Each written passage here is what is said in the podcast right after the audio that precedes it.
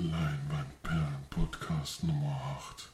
Heute mit Fremdgehen mit einer Leiche, Freundschaft zwischen Maschen und Stacheldraht und Verschwörungen auf der Mülldeponie.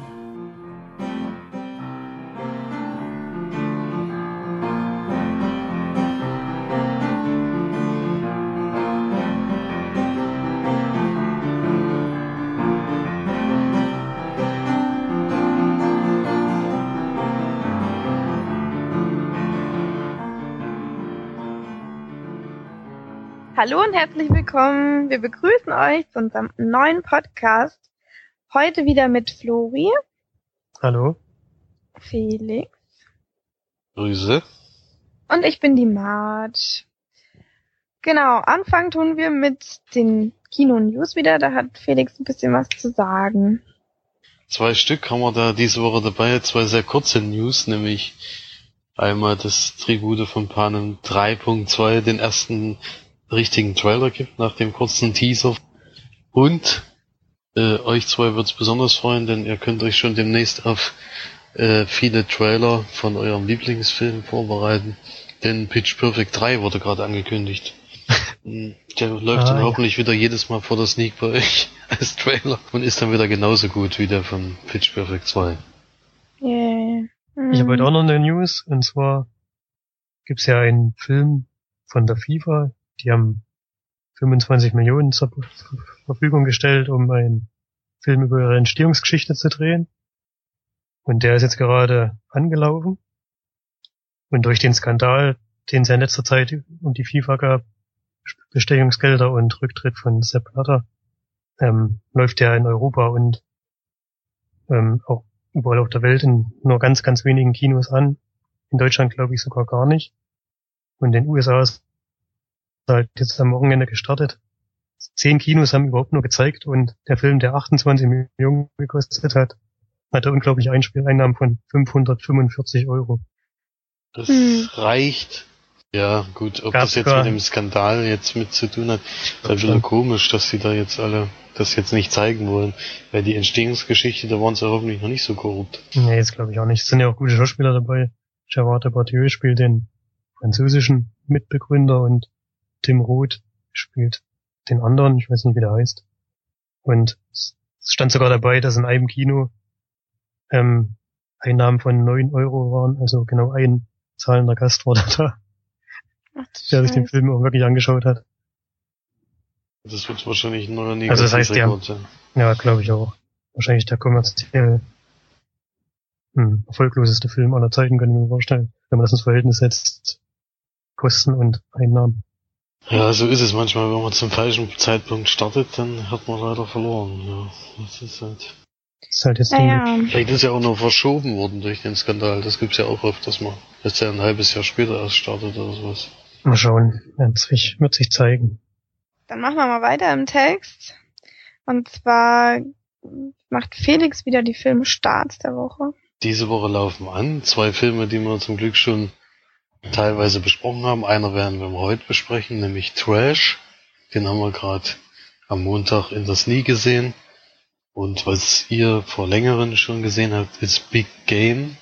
Und dann als drittes habe ich noch rausgesucht, ist City of McFarland. Da ist ein Sportlerdrama mit Kevin Costner, der als Highschool-Trainer seinen Job verliert und mit seiner Familie nach McFarland zieht, wo es hauptsächlich von mexikanischstämmigen Amerikanern bewohnt wird. Und er kennt aber in diesen Schülern dort sportliches Potenzial und baut eine Leichtathletikmannschaft auf. Und trotz der Skepsis der Eltern und der Lehrer und vor allen Dingen der Schüler auch, zieht er das durch und erzielt damit sogar sportliche Erfolge. Das beruht auch wieder auf einer wahren Begebenheit und es ist auch wieder einer von diesen Disney-Sportlerfilmen. Die machen das ja immer alle paar Jahre, kommt ja immer mal einer. Wie zum Beispiel Unbesiegbar mit Mark Wahlberg war da ja vor längerem. Ja, und der startet an diese, in dieser Woche auch. Gut, genug rumgequatscht. Jetzt macht Flori weiter mit den Kinocharts. Auf Platz 5 haben wir den, immer noch den Poltergeist. Platz 4 Ostwind 2. Platz 3 von der 2 gefallen, Pitch Perfect 2. Auf Platz zwei ist San Andreas. Und neu eingestiegen auf die Eins bei Susan Cooper Undercover. Den wir auch in der, in der Sneak hatten. Allerdings auch nur mit 120.000 Besuchern. Das war anscheinend kein so äh, besucherfreundliches Wochenende. ja, Spy hatten wir ja in der Sneak und diese Woche hatten wir in der Sneak einen Film namens Trash, was der Felix vorhin schon gesagt hatte. Und da haben wir wieder einen Audiotag aufgenommen und danach kommen auch gleich die Audiokommentare vom Sneak-Publikum. Das haben wir dieses Mal nämlich auch wieder geschafft. Hallo, ihr Lieben, hier sind wir mal wieder, eure Sneaker. Heute haben wir mal eine größere Runde, denn heute sind nicht nur Flori und Marci dabei, sondern auch Felix. Überraschungs-Special-Gast in der Sneak. Äh, heute sind wir mal zu dritt komplett und wir hatten heute den Film Trash in der Sneak. Da geht's um drei Jungen, wie alt sind die? Vielleicht neun oder so? 14 sind die. Ach, 14? Ja, okay, 14 stimmt. Ähm, und ja, die leben in Brasilien im Slum und bekommen dann durch einen Zufall etwas zugesteckt, was ähm, einem Politiker enttarnen kann als korrupten und hinterlistigen Menschen sozusagen. Jetzt ganz knapp zusammengefasst. Und dann begleitet man die Jungs, ähm, wie sie sich gegen die Polizisten wehren müssen, die natürlich dann alle hinter die her sind, hinter denen her sind und ja, und so die ganzen Erlebnisse, die sie dann da zu dritt haben. Ist ein ganz schöner ähm, Film geworden, finde ich. Teilweise hat mich ähm, gestört, dass zum Beispiel ähm, ein Video aufgenommen wurde und das immer zwischen reingeschnitten wurde. So, so, eine, so eine Videoaufnahme, die hat jetzt irgendwie alles komplett den Pfad aus dem, aus dem Film genommen und hat überhaupt nicht dazu gepasst teilweise. Vielleicht war es auch, was Luri schon gemeint hat, vielleicht lag es auch an der Synchro. Vielleicht ist es im Originalton besser, wenn man es mit Untertitel guckt. Da merkt man eben auch, wenn sie dann vielleicht ähm, Brasilianisch reden und Englisch, weil da wird ja auch noch geswitcht zwischen den beiden Sprachen. Das bekommt man in Deutsch natürlich überhaupt nicht so mit. Ähm, sind auf jeden Fall viele Einstellungen dabei, die den Slum sehr gezeigt haben und die Verhältnisse dort und auf der Mülldeponie, auf denen die Kinder eben auch arbeiten. Und es rüttelt schon sehr zum Nachdenken an, aber teilweise hat er mich dann doch wieder verloren, weil, ähm, also mir ging das auch alles irgendwie zu glatt und hat irgendwie alles viel zu gut funktioniert und auch das Ende, das hat alles wieder kaputt gemacht, finde ich, an dem Film, weil das so, hm, naja, guckt's euch an, ich will nichts verraten, aber es hat irgendwie nicht gepasst und sie hätten eher den, den Film beenden müssen, meiner Meinung nach. Ich würde dem Film so sechs von zehn Leinwandperlen geben. Gucken, was Lori sagt. Ganz schön wenig. Ich fand ihn sehr beeindruckend. Mir hat eigentlich durchgehend gut gefallen, bis auf die Videoszenen. Die fand ich auch vollkommen überflüssig. Die haben wirklich das Tempo vom Film ein bisschen rausgenommen, leider. Ansonsten hat er ein sehr gutes Tempo gehabt. Und ähm, die Musik hat mir sehr gut gefallen, die hat immer gut gepasst, fand ich. Und auch mal ein bisschen andere Musik als sonst. Die Schauspieler haben mir auch gut gefallen. Bei der Synchro von den Jungen fand ich es manchmal ein bisschen, bisschen komisch. Es klang manchmal nicht so. Aber daran würde ich jetzt nicht meine Bewertung festmachen. Das Thema des Films hat mir gut gefallen und ich gebe da auf jeden Fall neun von zehn Leinwandperlen. Also ich nochmal zu der Musik. Ich fand die Musik ziemlich klischeehaft, weil ähm, in den Slums werden ja nicht nur irgendwelche Hip-Hop oder, oder keine Ahnung, was das kam oder nicht nur gehört. Das kam, ich hätte da eher so, so Trommelmusik oder irgendwie so brasilianische Musik schöner gefunden als diese komische Gerappet da. Also das ging mir teilweise auf den, auf den Nerv. Ich fand aber, es kam ja nicht nur diese Rap, es kam ja auch andere Musik. Das kam ja nur in den schnellen Szenen, den schnellen Action-Szenen zum Einsatz. Nee, das kam nicht nur in den Von die, naja, ja, also mir hat die Musik nicht ganz so gut gefallen. Mal gucken, was Felix sagt. Ja, also bei diesen Videosequenzen habe ich mich immer so an Big Brother früher erinnert, so sie immer in ihren Boxen saßen und gesagt haben, hier, heute war ich mal auf dem Klo und das war schön. Das haben, das war zum Glück nicht so dämlich wie dort, aber ähm, der Film hat an sich mir sehr gut gefallen. Auch das Ende hat mich jetzt nicht großartig gestört. Die Actionsequenzen sind sehr gut gewesen, vor allen Dingen die längere Verfolgungsjagd, die es gibt, sehr gut inszeniert, vor allen Dingen, also alles echt gemacht, alles äh, keine CGI-Effekte oder so. Und ja, sowas sieht man in letzter Zeit selten und vor allem der Sneak kam der ja anscheinend sehr gut an und würde mich da auf jeden Fall anschließen und würde da acht von zehn Leinwandperlen geben. Also, kann man nur empfehlen.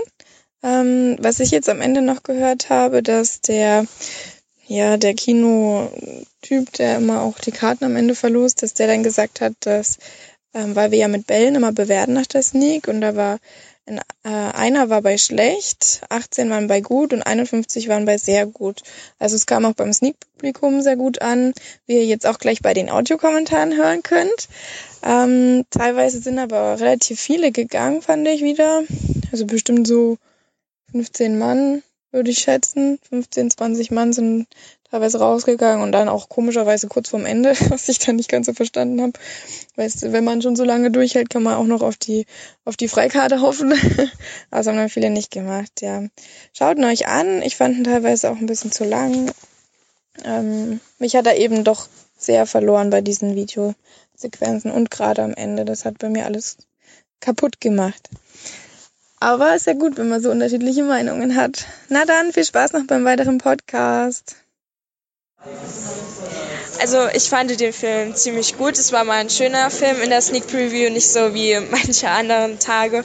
Und wenn ich sagen würde von 1 bis 10, dann würde ich ungefähr eine 8 bis 9 geben.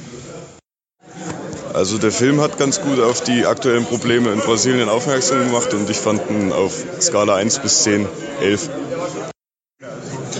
Ich fand den Film auch sehr gut und ich würde auch 10 Punkte dafür geben. Magst du vielleicht noch was irgendwie, was, du, was dir besonders gefallen hat in dem Film oder so? Ja, dass der, zum Schluss hat man gemerkt, dass das Ganze, dass der Fußball angeprangert wird. Was ja letztes Jahr aktuell war oder vor zwei Jahren. Gut, das war's zu Sneak. Felix war im Kino und hat für immer Adeline und San Andreas geguckt und würde uns da auch noch ein bisschen was erzählen. Nee, für immer Adeline war auch eine Sneak, die, der erste Sneak-Besuch in Jena, wo leider der Preis ein bisschen zu hoch ist und deswegen es nicht so spaßig ist. Aber der Film startet auf jeden Fall erst am 9.7. und ist eine Romanze, unter anderem, aber auch Fantasy und Drama äh, eingeteilt von Lee Toland Krieger. Und darum, da geht's um die Adeline, die bei einem tragischen Autounfall im See ertrinkt, leider dabei auch stirbt und dann aber auf eine Temperatur von 30 Grad runterkühlt und durch einen Blitzschlag wieder, aufer wird, wieder auferweckt wird und das dann doch überlebt, sie war sozusagen kurzzeitig tot und dann altert sie ab diesem Zeitpunkt nicht mehr. Welchen Grund es dafür gibt, kann ich mir zwar immer nicht so ganz nachvollziehen, aber wahrscheinlich war es die Kombination von Körpertemperatur 30 Grad Celsius und der Blitzschlag, der dann im Endeffekt auslöst, dass man nicht mehr altert. So viel zum Plot des Films.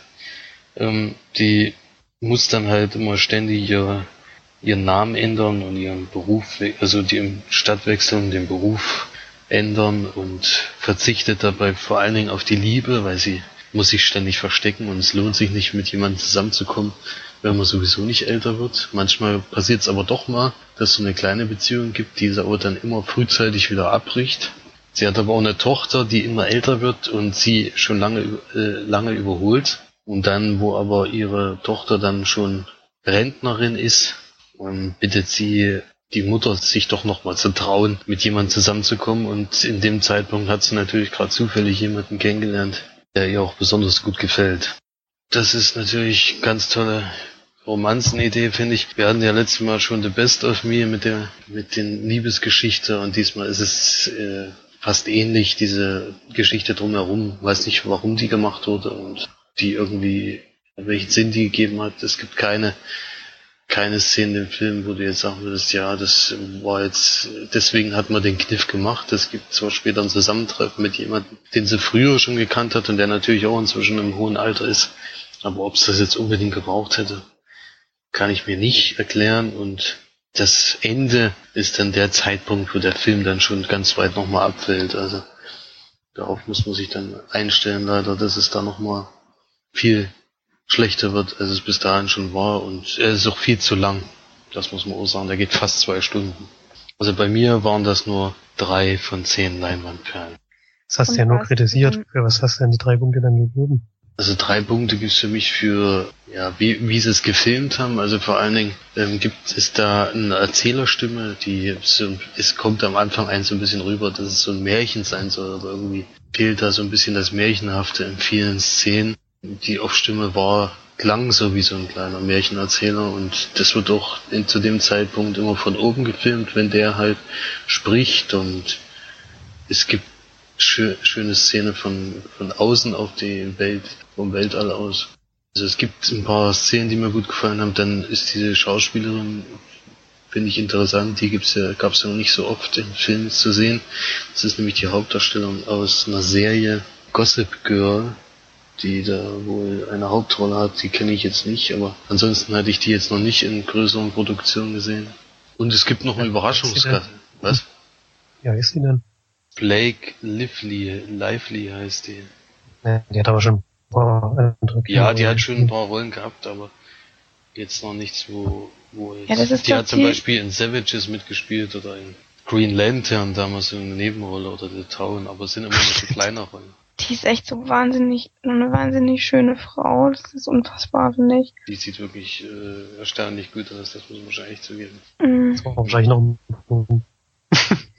Ja, nee, das war jetzt nicht der Punkt. Der Punkt ist vielleicht noch, dass es einen Überraschungsgast am Ende geben wird, den ich jetzt nicht erwartet hatte, weil der auch im Vorspann nicht gen- da stand als Name. Allerdings, wenn man jetzt hier auf Filmstarts oder sowas oder überhaupt was den Trailer dazu anguckt, dann sieht man den auch schon. Also für mich war das da überraschend. Und ja, also wer äh, roman romantische Fantasy-Dramen mag, der k- kann halt da sich das mal angucken, aber für mich war es eben das nichts und ich weiß nicht, die Chance besteht ja immer noch bei euch, dass ihr den in der Sneak sehen könntet.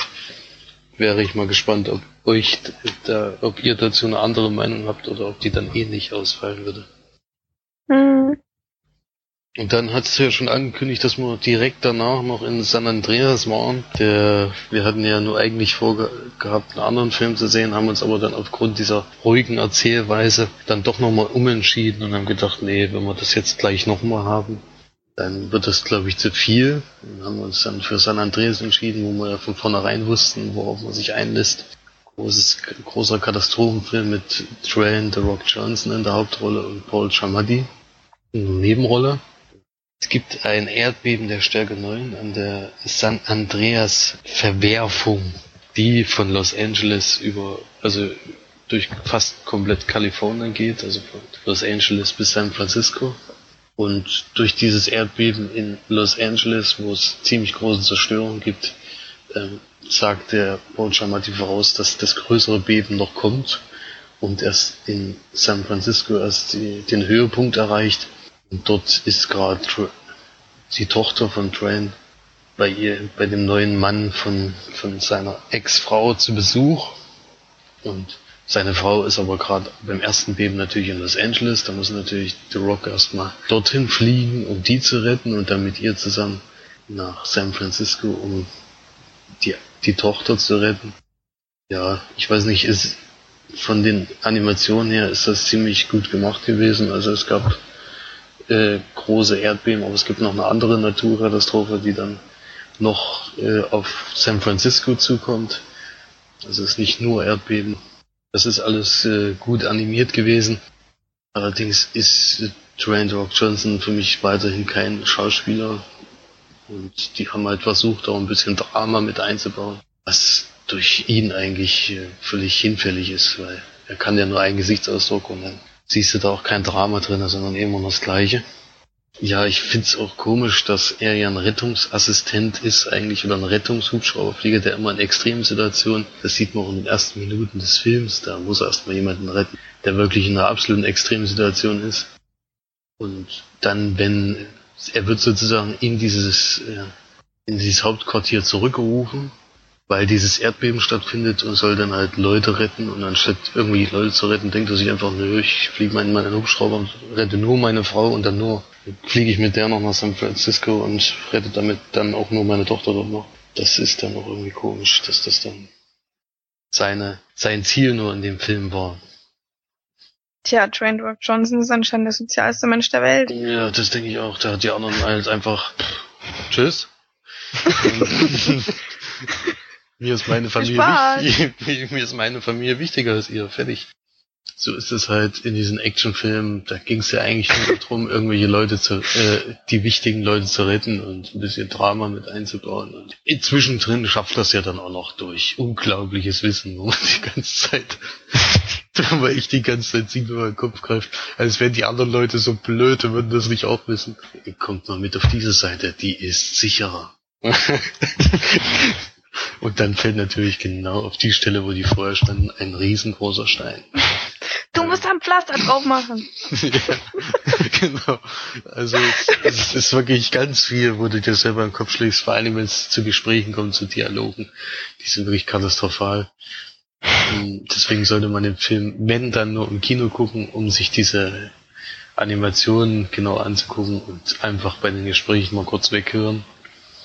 Deswegen, äh, der Film war unter anderem auch noch in 3D, aber das wird auch noch Einfluss auf die Wertung haben, weil wenn es keine 3D-Effekte gibt, gibt es immer so viel Abzug, wie der 3D-Zuschlag gekostet hat. Und in dem Fall waren es 3 Eu drei Euro. Das heißt, es gibt drei Punkte Abzug für einen nicht vorhandenen 3D äh, im Film. Weil das finde ich immer schon eine Frechheit inzwischen. Das ist dass am Anfang die Schrift 3D ist und am Ende der Abspann und damit hast du 3 Euro mehr. Also das ist mir zu doof. Deswegen, ich hätte jetzt vier Punkte gegeben für den Film durch den 3D-Effekt. Zieht's das jetzt Einer, runter auf oder? eins. Also gibt's ein von zehn Leinwand. Geile Hm. Bewertung. Hm. Ja. Interessant. Das muss ich mir merken, auf jeden Fall. Äh, Für mich ist das jedenfalls ein Grund, um den Film abzuwerten, weil es kann nicht sein, dass, dass man, es ist zum Beispiel, ich war mit einem Kumpel drinne, ich hatte das 5-Sterne-Ticket und habe deswegen nur den 3 Euro Zuschlag bezahlt für das 3D. Er hat es nicht und hat 11,80 Euro Eintritt bezahlt. Und 11,80 Euro für so einen Schrott, also tut mir echt leid. Und für einen nicht vorhandenen 3D-Zuschlag musst du noch die 3 Euro, hast du im Endeffekt zum Fenster rausgeschmissen, weil die gab es ja eigentlich nicht. Und das ist dann schon sehr ärgerlich. Na gut, dann reicht das jetzt erstmal mit den Kinofilmen, würde ich sagen. Und wir machen weiter mit den Blu-rays. Und da hat Flori einen Film geschaut, der nennt sich Boston Street. Mal gucken, was er dazu sagt. Ein Film von 2008 mit ähm, Ethan Hawke und Mark Ruffalo in den Hauptrollen. Ethan Hawke spielt Paulie und Mark Ruffalo Brian. Das sind zwei Kleinkriminelle, die in Boston seit ihren Jugendtagen, kann man sagen, für einen Gangsterboss arbeiten und für den sozusagen die Drecksarbeit machen. Und so nach und nach sind sie aber unzufrieden mit dieser Rolle und versuchen auf eigene Faust ähm, Dinger zu drehen und ein bisschen Geld nebenher noch zu verdienen, weil die Bezahlung wahrscheinlich relativ schlecht ist. Und ähm, im Laufe des Films ähm, spitzt sich immer weiter zu, so dass dann darauf hinausläuft, dass sie am Ende ein ganz großes Ding drehen wollen, um finanziell abgesichert zu sein und nicht mehr für diesen Gangsterbus da arbeiten zu müssen. Nebenbei gibt's noch eine Geschichte mit Mark Ruffalo's Figur, der hat eine Familie und äh, da entstehen auch Konflikte, da- dadurch, dass er halt wirklich nur als Verbrecher arbeitet, zwischenzeitlich auch im Gefängnis ist und seine Kinder nicht sieht und seine Frau besucht ihn auch nur noch manchmal und überlegt auch ernsthaft, ihn zu verlassen. Und dadurch entstehen auch noch Konflikte, die, bei denen man halt schauen muss, ob die zum Ende hin gelöst werden können oder eben nicht. Also mir hat der Film richtig gut gefallen. Der Regisseur, der hat auch das Drehbuch geschrieben und die Geschichte basiert auf seinen äh, Lebenserfahrungen. Und das merkt man dem Film auch ganz stark an. Der ist extrem realistisch. Alles, was da gezeigt wird, könnte, könnte man sich vorstellen, könnte auch wirklich so passiert sein. Und was mir auch sehr gut gefallen hat, war die Musik. Sehr viel mit Klavier, was mir sowieso immer gut gefällt. Ich würde dem Film so 7,5 von 10 Leinwandperlen geben. Ganz lustig fand ich, ja, dass Ethan Hawke hat eine relativ einfache Rolle. Der Charakter verändert sich nämlich im Film überhaupt gar nicht. Am Anfang des Films ist er genau noch der gleiche Typ wie am Ende. Bei Mark Ruffalo ist es ein bisschen anders. Der macht schon eine Entwicklung durch. Deswegen hatte er da wahrscheinlich ein bisschen die schwierigere Rolle. Er spielt ja auch den, der der Regisseur ist und der auch in dem, in dem Film den Gangsterbus spielt. Das fand ich auch noch interessant. Also Regie, Drehbuch und auch noch eine Nebenrolle gespielt. Als Laie eigentlich. Ja, klingt interessant. Könnte ich mir auch mal antun. Hm. Vielleicht leichen die mal aus. Der hieß übrigens im Kino What Doesn't Kill You wurde dann als DVD-Release nochmal extra umbenannt, was ich ein bisschen seltsam finde und weiß auch nicht, warum das gemacht wurde. Ja, bestimmt irgendwelche rechtlichen Sachen einfach so, wenn sie es nicht machen. ja, möglich. Ja, dann hat Felix noch einen Film geschaut, und zwar Die Wand. Und dazu möchte ich auch noch ein bisschen was sagen. Ja, gerade ganz aktuell, nämlich heute habe ich den gesehen, äh, ist eine Literaturverfilmung nach dem gleichnamigen Roman von Marlene Haushofer. Und zwar geht es da um eine Frau, die wird namentlich auch nicht genannt. Die fährt mit einem befreundeten Paar zusammen in Urlaub. Und äh, beim Ferienhaus angekommen entscheidet sich das Pärchen, nochmal in das Dorf runterzugehen und äh, dort in die Kneipe zu gehen, was trinken. Sie meint aber, sie ist zu müde und legt sich ins Bett. Nachdem sie da aufwacht, ähm, sind die beiden aber nicht zurückgekehrt. Und das, die Betten sind auch noch gemacht, wie vom Vortag. Also sind sie anscheinend auch nicht zurückgekommen. Und sie geht dann die beiden suchen und läuft dann den Weg Richtung Dorf und aber bevor sie an einer Kreuzung äh, weitergehen kann, läuft sie vor eine unsichtbare Wand.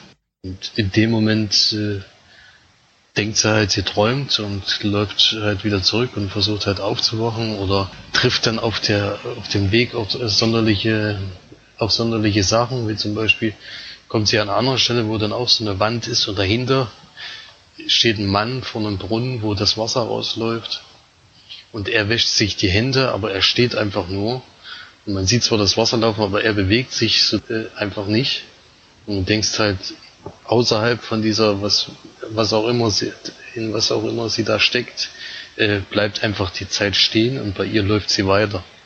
Und dann geht sie halt zu dem Haus zurück und ja, merkt dann aber nach einer gewissen Zeit, irgendwie ist das jetzt leider das Leben, was sie wo führen muss. Sie ist eingesperrt in, in einen größeren Umkreis, also sie kann schon ein paar Kilometer laufen, sie kann auch jagen gehen und ja, muss mit den Gegebenheiten jetzt zurechtkommen. Sie hat nur, Flie äh, nur Wasser, also einen Brunnen und sonst nichts und versucht jetzt in dieser Welt, sie ist halt eine Stadtdame gewesen und muss in dieser Welt jetzt zurechtkommen mit sich alleine und einem Hund, der ihr, der sie dann auch begleitet.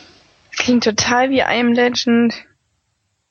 Ja, gut, es ist jetzt nichts mit irgendwelchen Wesen, die da nachts Ja. kommen. Das ist nicht, sondern es geht eher nur darum, ja, wie kommt sie jetzt sozusagen mit dem Leben dort zurecht.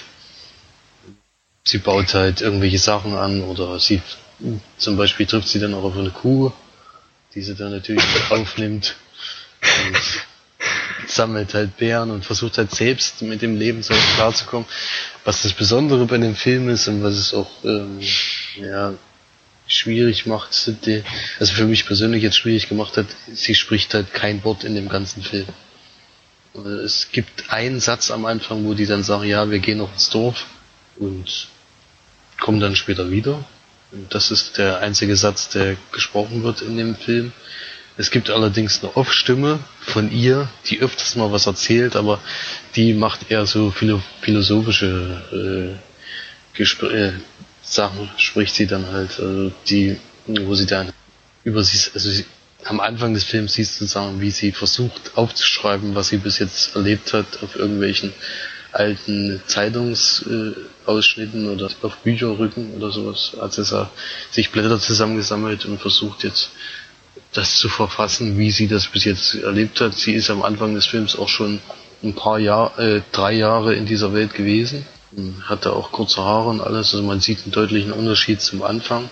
Und ja, ansonsten, wie das, was sie ausschreibt, erzählt halt die Off-Stimme auch gleichzeitig, aber das sind wirklich die einzigen gesprochenen Worte in diesem Film. Musi- Musik in dem Film ist immer von einem Orchester eingespielt, mit, äh, manchmal mit Einzelinstrumenten oder halt komplett.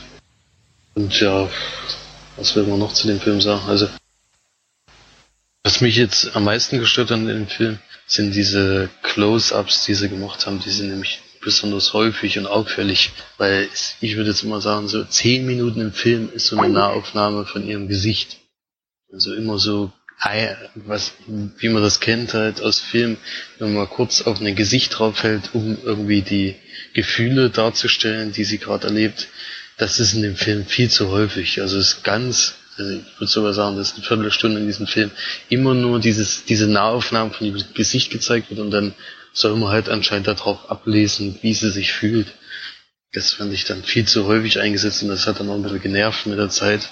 Und die Naturaufnahmen sind natürlich sehr schön gewesen. Also die läuft dann halt über Berge und man sieht auch, wie diese Zeit vergeht. Also es ist nicht so, dass in dieser Blase oder was auch immer das jetzt im Endeffekt war, die Zeit stehen bleibt, sondern es gibt dann auch wieder Winter und Sommer. Und diese Berge werden halt schneeweiß und sie wandert viel und geht jagen, was weiß ich. Das sind natürlich alles schöne Szenen, aber es ist halt viel zu lang und äh, schwierig. Ich kann mir schon vorstellen, dass es schwierig ist, einen Film zu drehen, wenn es halt nur darum geht, äh, in dieser vom Stadtleben auf komplett alleingestellt umzustellen.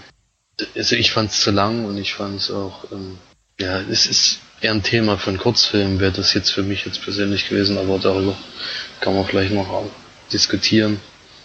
Vielleicht hätte man es auch anders drehen müssen, aber ich fand ihn jetzt nicht so schlecht, dass ich jetzt sagen würde, den braucht man nicht gucken, sondern wer halt auf solche Filme steht und äh, Martina Gedeck spielt halt die Hauptrolle, die finde ich ja persönlich immer noch eine ziemlich gute deutsche Schauspielerin ist.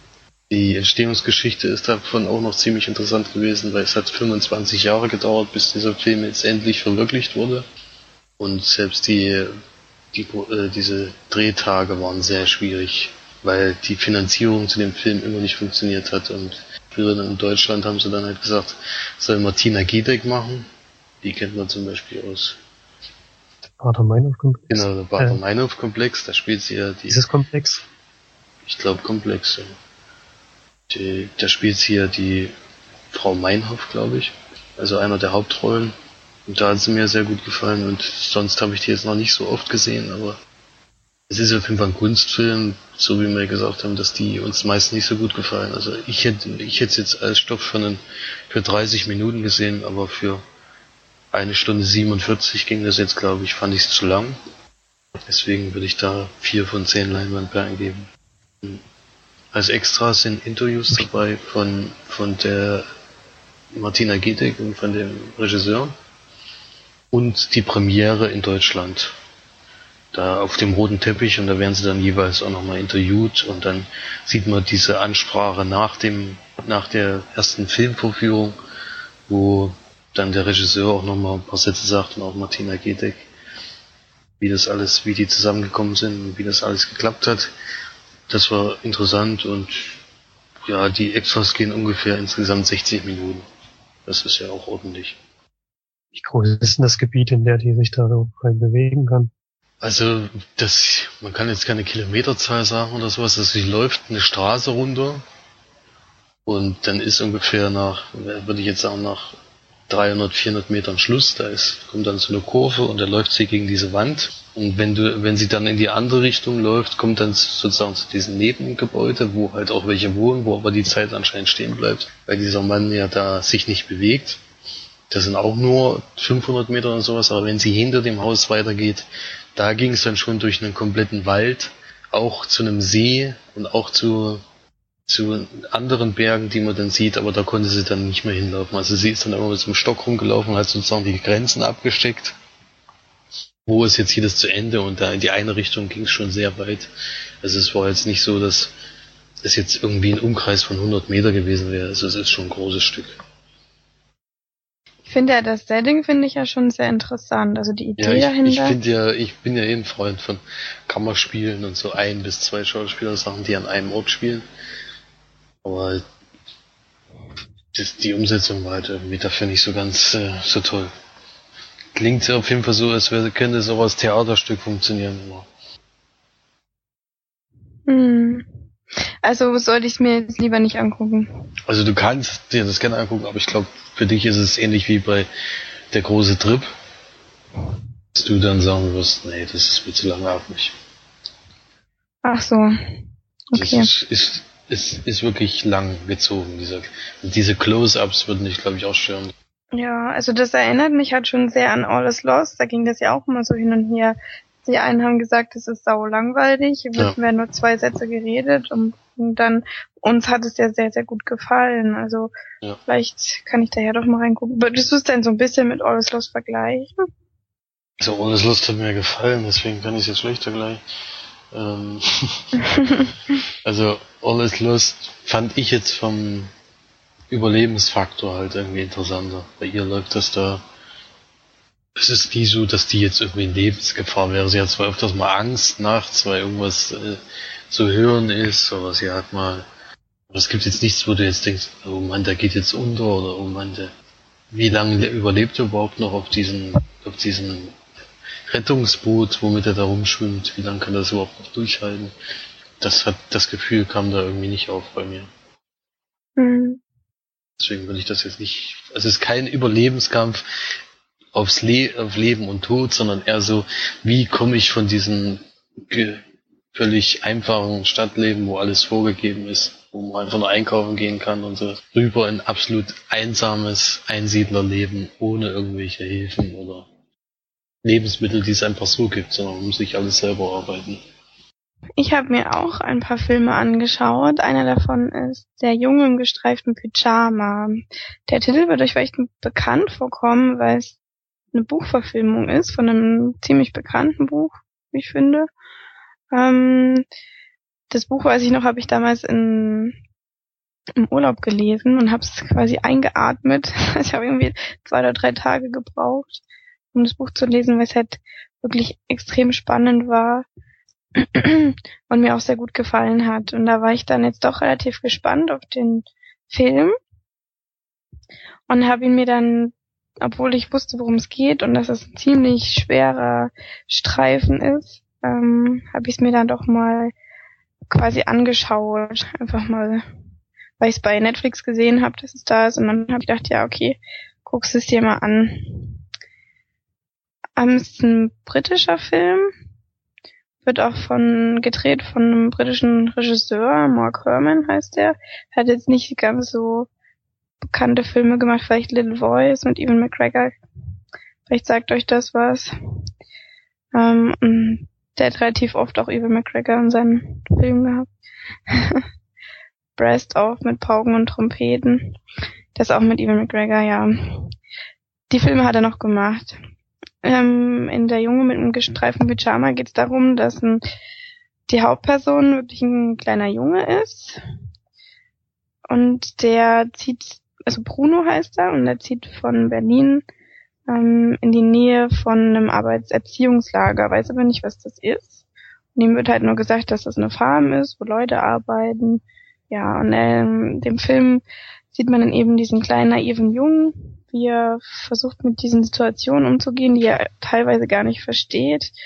Wie zum Beispiel, dass ein, ein Jude dann bei dem, bei denen zu Hause arbeitet, weil der Vater ist ein SS-Obersturmbannführer, der quasi das Arbeitslager leitet und dadurch arbeiten in dem Haus auch Juden und er kommt da auch so ein bisschen in Kontakt.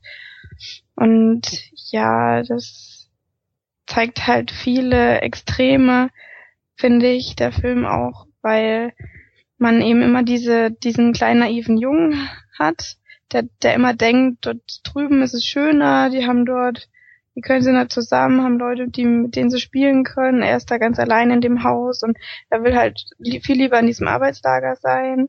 Er findet dann dort auch einen kleinen Freund, der quasi immer hinter diesem Zaun sitzt von dem Arbeitserziehungslager und er lernt dann eben den kleinen Schmuel kennen, der hinten immer hinter dem Zaun sitzt und sich mit ihm unterhält und die freunden sich dann ein bisschen an.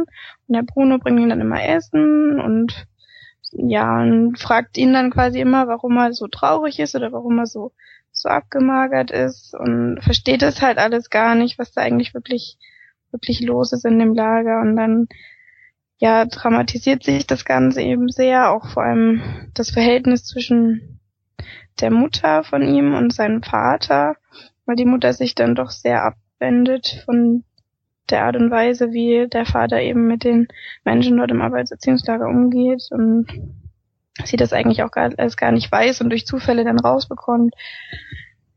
Es ist eben ein sehr schwerer Film und es, man sitzt teilweise vorm, vorm Fernseher und gruselt sich richtig vor den, ja, vor den Leuten, die man da kennenlernt, die dann so schrecklich mit den Juden umgehen. Und der kleine Bruno versteht es gar nicht. Und so diese naive Sicht. Und man weiß ja eigentlich, was los ist. Und der Kleine weiß es nicht. Und man ist so, oh, das ist eben so ein Film, so ein richtig richtig unangenehmes Gefühl hat man eigentlich die ganze Zeit, weil das halt auch ein Thema ist, was einen selber so betrifft, weil es ja auch halt gerade hier natürlich in Deutschland war. Und man, ja, man hat halt immer so diesen, auch so diese Schuldgefühle, finde ich, und man, man kann sich da richtig gut reindenken und es ist auch ganz, ganz toll gedreht mit sehr guten Schauspielern.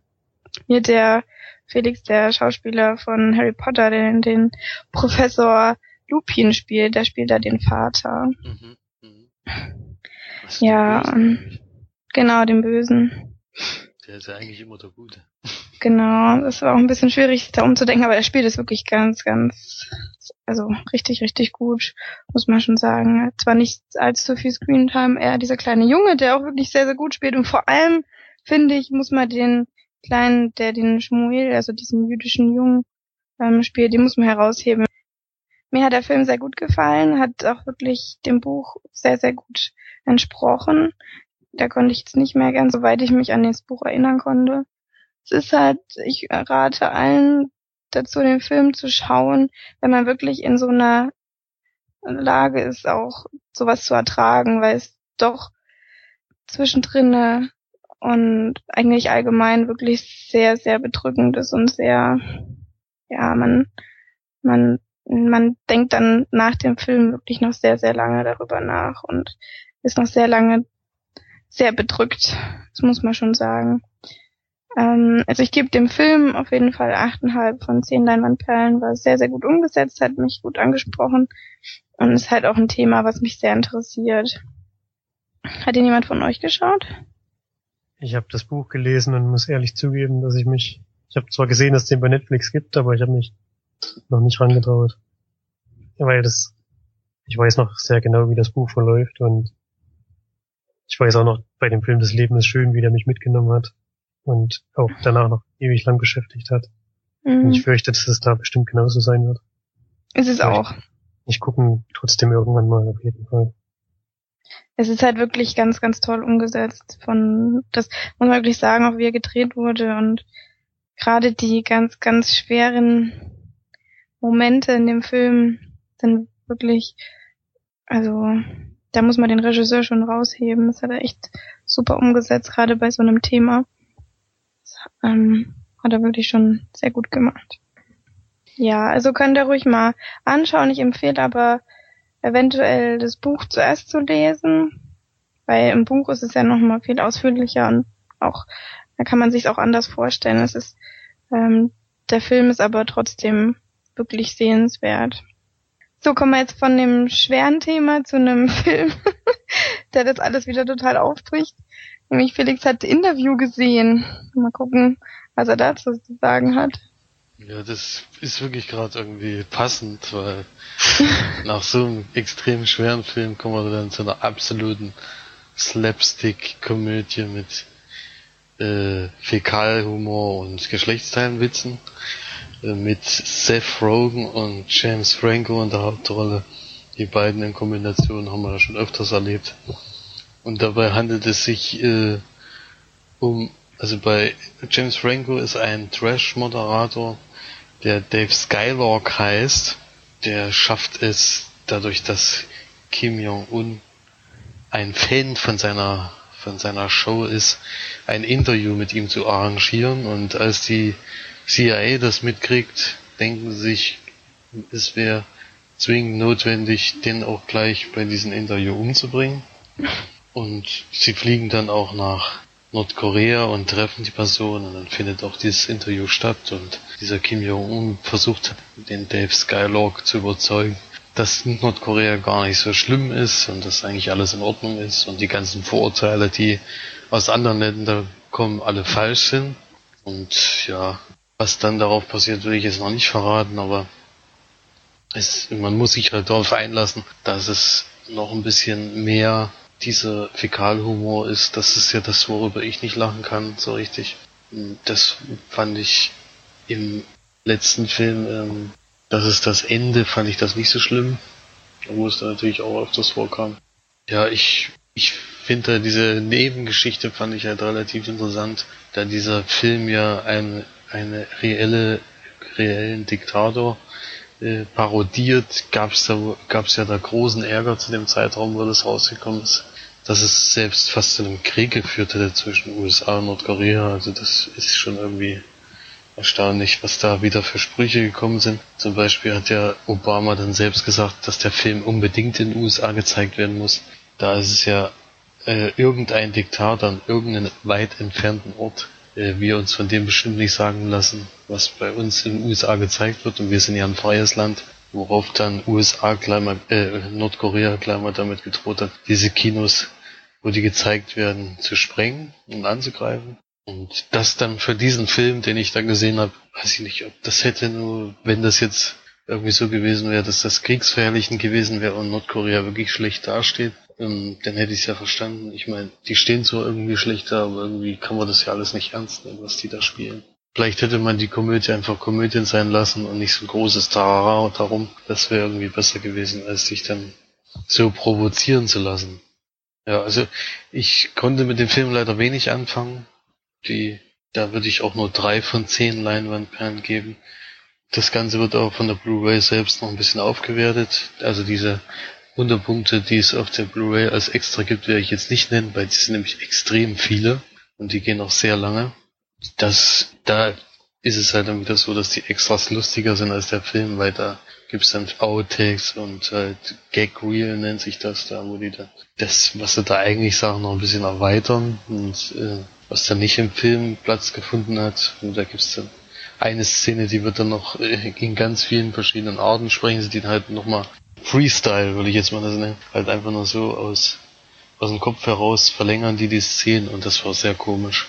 Das ist natürlich immer ein bisschen nicht so gut für den Film, wenn die Extras witziger sind, aber in dem Fall war es halt so. Und durch die hohe Anzahl an Extras, verschiedenen Extras vor allen Dingen und dadurch, dass es auch sehr ausführlich war, würde ich da jetzt dann auf jeden Fall zu dem Blu-ray-Kauf raten, wenn man solche Filme mag. Würde auch mal zwei Punkte dann noch draufrechnen, also würde ich fünf von zehn geben. Die Blu-ray an sich hat sich schon sehr gelohnt. Wir haben es ja leider noch nicht geguckt, aber das mit dem äh, Drumherum hat ja nun wirklich jeder mitbekommen. Diesen komischen Gequatsche da, dass die dann das, das ist, ja dann, das ist ja auch noch Sony gehackt worden und dann wurde dieser mhm. Film normal im Internet gezeigt, über frei gezeigt und das wären dann auch die, die Nordkoreaner gewesen, die da sich ja, reingehackt haben und das also ich ich weiß nicht ob es dann wirklich alles manche haben ja dann auch gesagt das wäre so ein bisschen Werbekampagne auch von Sony gewesen aber so richtig weiß, kann ich kann ich weiß. nicht nachvollziehen was da was wegen dem Film jetzt alles passiert ist mhm. die nehmen sich auf jeden Fall nicht ernst mit dieser Aktion die Nordkoreaner haben sich ja in dem Sinn angegriffen gefühlt weil halt die reelle Person da genannt wird also der richtige Name mhm. naja genug zu dem Film oder reicht oder hat Florian noch Fragen? Nö, also ich finde es schade, dass die da jetzt so einen totalen Quatsch draus gemacht haben, weil das Setting an sich ist ja gar nicht so schlecht. Und das ist das Ende, hat ja zumindest mir und March richtig, richtig gut gefallen. Yep. Und, und ich kann jetzt nicht ein, ich kann jetzt nicht einschätzen, ob das bei diesem Interview jetzt vielleicht ein bisschen unseren Humor ansprechen wird, aber es klingt eher wie ein, wie ein großer Quatsch und das ist dann ein bisschen schade. Also ich empfinde bloß als großen Quatsch und gut, das ist halt gar nicht mein Humor. Ich meine, das ist das Ende, fand ich ganz witzig, aber auch nicht überragend. Aber die Interview würde ich jetzt mal, das kann ich gar nicht einschätzen, ob ihr darüber lachen werdet. Ich denke mal, das ist ein Film, wo man in einer großen Runde zusammensitzt und sich vielleicht schon alkoholisiert hat und dann kann man sich sicherlich darüber lachen. Das war ja jetzt nicht so dein Kracher. Was ich auf jeden Fall empfehlen kann, sind Dokumentationen die gucke ich sehr gerne. Und einer davon ist Virunga. Das ist ein, eine Dokumentation über den Kongo oder beziehungsweise über den Nationalpark im Kongo, der auch Virunga heißt, falls ich das jetzt richtig ausspreche. Ich hoffe ähm, Er wurde äh, nominiert für einen Oscar, wahrscheinlich bei dem besten Dokumentationen. Der Film ist 2014 rausgekommen und Regie führt ein Mensch namens Orlando von Einsiedel. Und das Witzige ist, der hat, also was ich krass finde, er hat von 2010 bis 2014, in vier Jahren hat er acht Filme gemacht. Schon erstaunlich. Hat auf jeden Fall ein bisschen was geleistet. Ja. Äh, genau, und der letzte ist Virunga. Und ähm, geht es eben darum, dass der Virunga Nationalpark von von diesen M23-Rebellen, weiß nicht, ob die euch was sagen, die sind so ähm, bei so einer ähm, britischen Ölfirma sind die da angestellt, also naja, oder es sind halt die, die diese, diese korrupten Sachen machen, also die ähm, britischen Leute einschleusen, damit sie da gucken können, wo am besten, ähm, wo man am besten Öl abbauen kann und ja, darum geht's auch in dem Film, dass quasi in diesen ähm, Nationalpark diese Ölfirmen einstürmen wollen. Und der Nationalpark ist aber unter Tierschutz, weil da die diese Silberrücken, diese Gorillas ähm, nur noch zu Hause sind und quasi nur noch dort leben oder eben fast nur noch dort leben. Ja, und dann sieht man, wie richtig, also es ist eine richtige Dokumentation, nicht nur nicht nur so so eine Art Dokumentation, also wie eine Dokumentation gedreht, sondern es ist auch wirklich also eine echte Dokumentation quasi. Da ist beispielsweise eine eine französische, glaube ich, eine französische Reporterin, die sich mit einem trifft, der bei dieser Ölfirma angestellt ist und sich mit ihm datet und dann immer in so einem Knopf so eine Kamera hat und dann aufnimmt und aufzeichnet, was der so von sich gibt. Also wirklich teilweise echt krass sind und ganz krasse Einblicke in diese Firmen geben, die, wie die diese Menschen bestechen und diese, äh, ja, das Militär, was dort im, im Land ist und ja, es ist halt, also es ist schon, schon ziemlich real gemacht. Also es ist ja auch real. ähm, hauptsächlich geht es ja in dem Film um diese Gorillas.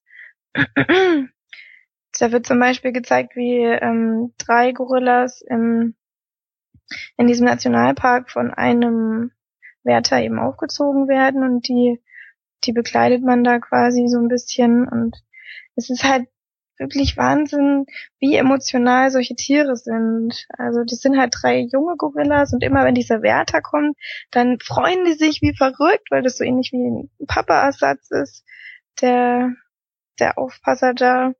Und dann rennen die hin und nehmen den so an die Hand und führen den da so zu irgendwas hin und zeigen dem was. Also wie so, wie so kleine Kinder eigentlich. Und dann springen die ihn auf den Rücken und küssen ihn ab. Und das ist, das ist, das sieht man nochmal, wie, wie intelligent und wie sensibel diese Tiere eigentlich sind. Und das macht eigentlich gerade den Film so sehr aus, dass diese, dass man zu den Tieren so einen Bezug findet, weil sonst wäre es halt einfach nur so, oh ja, ist halt schlimm, Ölfirma, Nationalpark und ähm, ja, da sieht man dann halt doch eher, wie beispielsweise die Affen da mit Absicht umgebracht werden, damit die Ölfirmen eben da einmarschieren können, weil wenn es keine Gorillas mehr gibt, steht es natürlich auch nicht mehr unter Naturschutz und dann können sie ja auch äh, ihre, ihr Öl dort abbauen und da das ist schon sehr, sehr, sehr mitreißend auf jeden Fall. Mir ging es so, nachdem ich die Dokumentation gesehen habe, ich wollte aufstehen und rausgehen und auf die Straßen rennen und Leute animieren, Geld zu spenden für solche Nationalparks. Es war wirklich so, dass man dann so gedacht hat, jetzt macht man mal was, jetzt tut man mal was Gutes. Im Endeffekt, ja, macht man dann leider doch nichts. ich meine, was soll man auch von hier aus machen, ne? außer vielleicht was spenden oder was Gutes tun. Es hat mich auf jeden Fall sehr mitgenommen, das weiß ich noch, und vor allem, weil auch viele Fakten in dem Film gezeigt werden, die man noch nicht wusste. Wie zum Beispiel, dass ich nicht wusste, dass ähm, die Einwohner Kongos vor 2004 noch nicht wählen gehen durfte. 2004, das ist gerade mal elf Jahre her. Das fand ich schon, schon sehr interessant auch. Also kann ich nur empfehlen, fand ich sehr, sehr, sehr gut. Und ich würde dem Film auch neun von zehn Leinwandperlen geben. Schaut's euch mal an. Das ist ja, glaube ich, ein Netflix-Original, oder? Weil der ist nur bei Netflix vorhanden. Ich glaube, der ist nur von Netflix produziert. Ich glaube, Original ist es nicht. Aber die haben sich sicherlich das Recht geholt, dass er nur dort gestreamt werden kann. Wahrscheinlich, ja. Mhm. Also Netflix hat da einen großen, großen Anteil an dem Film. Ist ja auch mitproduziert von Leonardo DiCaprio, habe ich gesehen. Mhm. ja. Leider auch wieder kein Oscar bekommen, ne? Der Kerl hat's nicht so leicht. So wie was. nee. Wird gehasst von allen. Dir sonst noch Fragen? Okay, dann mach ich jetzt einfach Ich habe jetzt gerade überlegt, weil das Kongo ist. Die Rebellengruppe M23, was sind das für Leute? Das sind, ähm, das sind quasi die, die dort, ja, diese Aufstände machen, die dort rumfahren und denken, sie wären, also sind, sind Dunkelhäutige und denken halt, sie wären die, die Kings und, und, äh, ist quasi das Mil- wie so eine Art Militär ist das. Nur Ich halt grad- total Gerade überlegt, ich hatte doch hier, ähm, hieß der hier mit, Gunman. genau, Gunman, der spielt auch im Kongo und da fahren ja auch solche Kunden mit Jeeps rum. Kann Genau, sein, und dass das der ist sogar da in dem Nationalpark spielt. Das ist die Kunden. nee, das da ist ja, das sind. ist ja im Kongo allgemein. Die sind ja nicht nur in diesem Nationalpark, sondern Ja, das ist das ja da, die sind die Rebellen wahrscheinlich, diese M M23-Gruppe. Mhm. Ja, Aber das wüsste ich jetzt nicht mehr, ob das da mal genannt wurde oder so. Ist ja das Krasse, dass das Schwarze sind. Und dann gibt es teilweise Schwarze, die sagen, dass die anderen Schwarzen eben Dreck wären und halt total rassistische Kommentare abgeben, nichts wert. Und gerade die in diesem Nationalpark, die sind doch alles Spinner und sollen wir alle umbringen und so. Das siehst du halt gerade bei dieser, wo die Reporterin da mit diesem, die begi- begibt sich da auch echt in ganz schwierige Situationen. Das ist schon krass schon sehr, sehr intensiv gemacht, fand ich. Ja. Unser letzter Film heute ist ähm, ein Film, den Felix gesehen hat. Den hat Flori schon mal in der Sneak gehabt. Kann da bestimmt dann auch noch was dazu sagen. Und zwar heißt der Film The Loft. The Loft ist ein US-Remake eines belgischen Films, allerdings vom Regisseur, der den belgischen auch schon gedreht hat. Und der Film, den Film hat er insgesamt dreimal inzwischen schon gedreht. Er hat nämlich einmal für Belgien, für Holland und für USA gedreht. Warum es diese Remakes immer wieder geben muss, verstehe ich zwar nicht so ganz, weil ich glaube, wenn man das äh, englisch synchronisiert hätte, hätte das auch gut gepasst, aber irgendwie wollen diese amerikanischen äh, Zuschauer keine ausländischen Filme sehen, sondern schauen immer gerne die eigenen bekannten US-Schauspieler an. Auf jeden Fall sind es fünf Männer, die sich entschließen, ein Loft zu kaufen, um mit Damen nach Hause gehen zu können, die äh, leider nicht die sind, die sie geheiratet haben. Und damit das nicht so auffällt, wie zum Beispiel durch Hotelrechnung oder Kreditkartenausgaben, kaufen sie sich das Loft und nur jeder kriegt einen Schlüssel davon.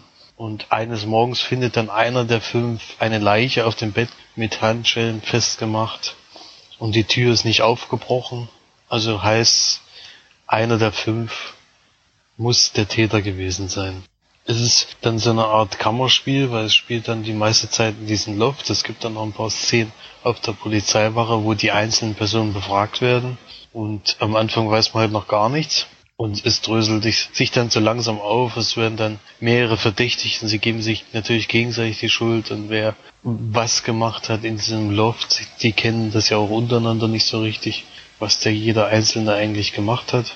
Und so langsam äh, entspinnt sich sozusagen die Geschichte und es gibt da noch einen großen Twist am Ende. Oder es gibt eigentlich mehrere, wo dann Sachen rausfallen, mit denen man hätte rechnen können, dass das wirklich passiert und der Twist am Ende. Ja, war jetzt nicht vorhersehbar, würde ich sagen, aber es hatte mich jetzt auch nicht so überzeugt wie damals bei Saw zum Beispiel. Mitspielen tut auf jeden Fall Karl Urban, den man kennt aus den neuen Star Trek Filmen oder auch aus äh, der neuen Dread-Verfilmung und Wentworth Miller, den wir kennen aus Prison Break, äh, da in der Hauptrolle gewesen. Und die machen auf jeden Fall ihre Sache gut. Der Schauspieler von The Best of Me war noch mit dabei und die anderen beiden kannte ich jetzt den einen nur aus einer Nebenrolle und den anderen noch gar nicht. Ja, es ist auf jeden Fall eine kleinere Produktion, wo wohl mehr Geld in diese Hauptdarsteller geflossen ist. Also ich fand ihn jetzt nicht besonders gut gedreht insgesamt und ist ein Kammerspiel, was als Theaterstück sicherlich auch funktionieren würde. Das finde ich immer interessant. Aber vom Film her hätte ich jetzt nur 5 von 10 gegeben. Es ist übrigens der erfolgreichste Kinofilm in Belgien aller Zeiten. Äh, also der mhm. hat, hat sogar alle Filme in, selbst diese ganzen USA-Filme hat er übertroffen, also von Kinobesuchern her. Das finde ich ja schon mal erstaunlich. Aber vielleicht liegt es auch daran, dass es wieder direkt von dem belgischen Regisseur kommt. Die meisten gucken ja eh immer lieber die Filme, die aus dem eigenen Land kommen.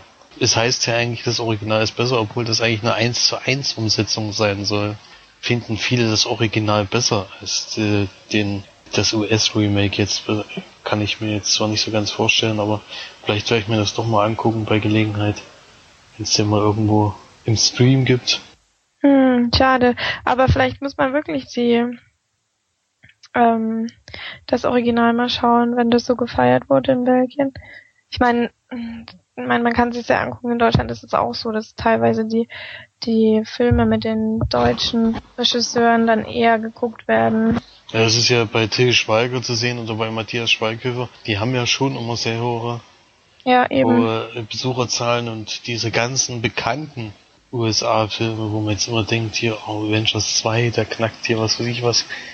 Die haben dann teilweise, der erste Avengers zum Beispiel hatte 500.000 Zuschauer in Deutschland im Kino.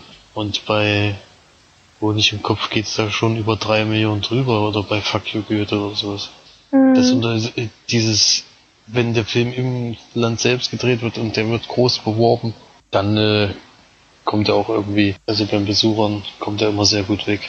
Ja, Florian hatte den Film auch in der Sneak und vor allen Dingen hatte den ja der Erik und der Alex in der, in der Sneak in Stuttgart und haben den ja sehr, sehr hoch bewertet. War das denn bei dir ähnlich hoch oder setze ich da jetzt zu tief an? Also man muss noch schnell dazu sagen, dass Erik und Alex die Leute vom Kinocast sind. Das wissen ja viele Leute nicht. okay, jetzt du, Flo. Also ich fand das Setting sehr interessant und ähm, die Schauspieler haben mir auch ganz gut gefallen, aber mich hat's auch nicht hundertprozentig überzeugt. Ich bin da eher an deiner Schiene und war da, glaube ich, bei sechs von zehn Leinwandperlen. Ganz hohe Bewertung hat er von mir auch nicht bekommen. Ja, das ging ja fix. Schnelle Zusammenfassung. Sehr gut, so mögen wir das. Dann kommen wir jetzt nämlich auch schon langsam zum Ende des Podcasts. Aber zuerst natürlich wieder unser hochgehypte Rubrik March empfiehlt. Wir haben im Vorfeld vom Podcast haben wir über Uwe Boll gesprochen, weil es da wieder so eine lustige News gab, dass irgendwie Uwe Boll wieder über Kickstarter oder über Crowdfunding ähm, einen Film produzieren oder machen wollte und es wieder nicht geschafft hat und er sich wieder so aufgeregt hat, dass das nicht funktioniert bei ihm. Komischerweise, ich weiß auch nicht warum, warum wollen die Leute keine Uwe Boll Filme sehen. Auf jeden Fall gibt's da ein sehr witziges Video, ähm, das nennt sich Uwe Boll Dislike und da sitzt er eben auf der Couch und liest so, so Twitter und Facebook Nachrichten, wo Uwe Boll halt so richtig runtergemacht wird und er liest die halt vor und kommentiert die und das ist halt wieder in seiner arroganten, überheblichen, witzigen Art. Ich weiß nicht, ob er teilweise Sachen halt echt ernst meint oder dann doch, ja, einfach nur versucht lustig zu sein und es auch schafft. Ähm, es ist auf jeden Fall sehr amüsant mal anzugucken. Also schaut ruhig mal rein. Wir verlinken das auch mal, das Video. Ist sehr lustig. Er sollte lieber solche Videos machen, als seine Filme zu drehen. genau, würde mehr Erfolg haben. Würde der Menschheit mehr helfen. Ja, das war ja aber von, von irgendeiner Report, also von irgendeiner Seite, die machen ja öfter mal so ein Dislike. Ähm, da gibt's ja unterschiedlich, aber das von Uwe Boll ist halt auch wirklich sehr lustig. Kann man auch mal reinschauen. Dann bedanken wir uns wieder ganz, ganz, ganz herzlich, dass ihr alle eingeschaltet habt und uns wieder zugehört habt. Ähm, ja, das war's eigentlich schon. Wir sind jetzt fertig und durch und hoffentlich schaltet ihr das nächste Mal wieder ein. Tschüss, sagt eure Mart. Ciao. Tschüss.